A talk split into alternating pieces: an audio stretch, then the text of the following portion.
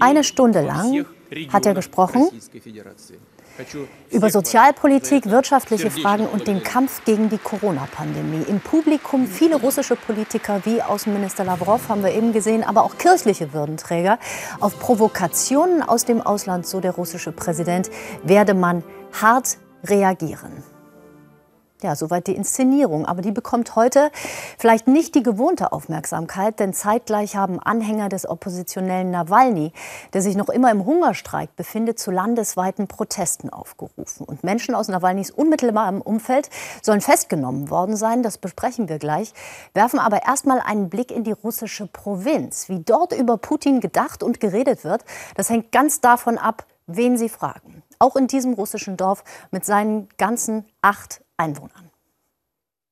Wir sind aufs Land gefahren, 150 Kilometer südöstlich von Moskau nach Koljonowo. Ein typisches Dorf in der Provinz. Die Jungen sind längst weg. Einige Häuser werden von den Städtern als Datschen genutzt. Gerade mal acht Menschen leben dauerhaft noch hier. Valentina Paramonova ist 79 und Rentnerin. Mit Politik, so sagt sie, hat sie nicht viel am Hut. Die Rede wird sie sich vielleicht anschauen im Staatsfernsehen.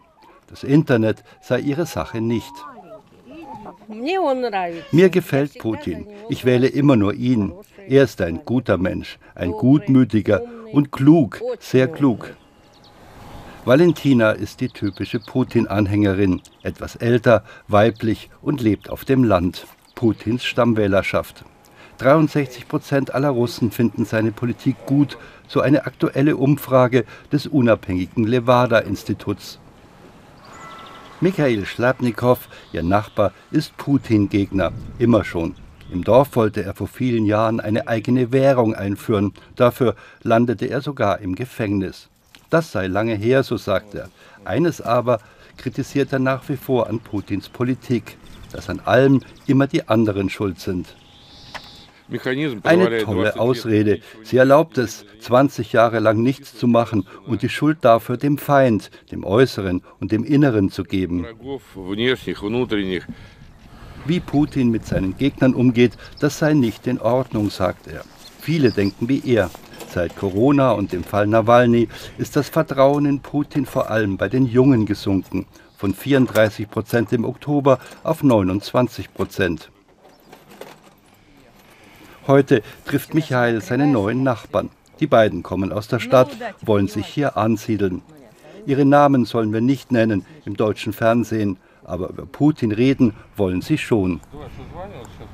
Mir gefällt unsere Außenpolitik nicht, dass wir uns mit der ganzen Welt streiten. Valentina jedenfalls steht zu ihrem Präsidenten. Doch eines, ja, das sollte er tun. Wichtig ist, dass er uns die Renten erhöht. Ich habe eine gute Rente, wie in Moskau, doch auf dem Land sind die Renten niedrig. Rund 300 Euro im Monat bekommt Valentina. Dafür hat sie ihr Leben lang gearbeitet. Bei 170 Euro liegt die Durchschnittsrente. Niedrige Löhne und Renten. Für viele Menschen ist dies das größte Problem in Russland. Ja, und ein anderes ist der Umgang mit Oppositionellen wie Nawalny. Ina Ruck in Moskau. Am Vormittag kam die Meldung, dass Menschen aus Nawalnys unmittelbarem Umfeld festgenommen worden sein sollen. Was wissen Sie darüber? Ja, das haben wir auch gehört, dass zum Beispiel seine Pressesprecherin, die eigentlich unter Hausarrest steht, eine Stunde am Tag rausgehen darf, einkaufen wollte in dieser Stunde, die ist gleich im Hausflur festgenommen worden.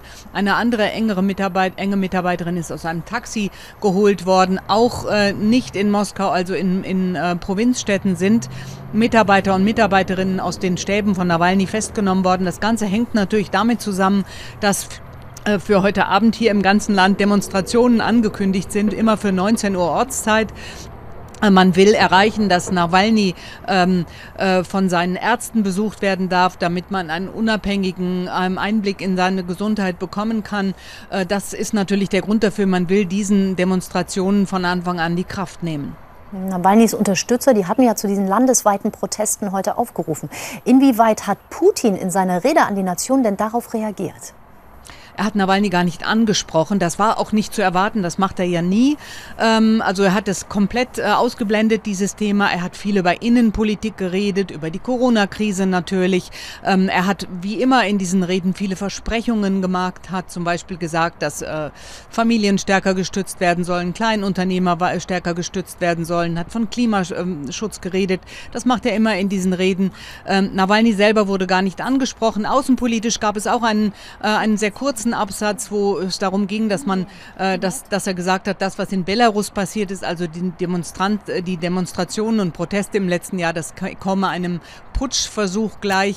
Und er hat sich beklagt, dass Russland immer wieder äh, unfreundlichen Handlungen ausgesetzt sei, obwohl man selbst doch sich sehr neutral verhalte und hat gedroht, wenn das weiter passiere, werde man da möglicherweise äh, dann äh, mit äh, asymmetrischen und sehr harten Aktionen gegenhalten. Ja, vielen Dank, Ina Ruck nach Moskau.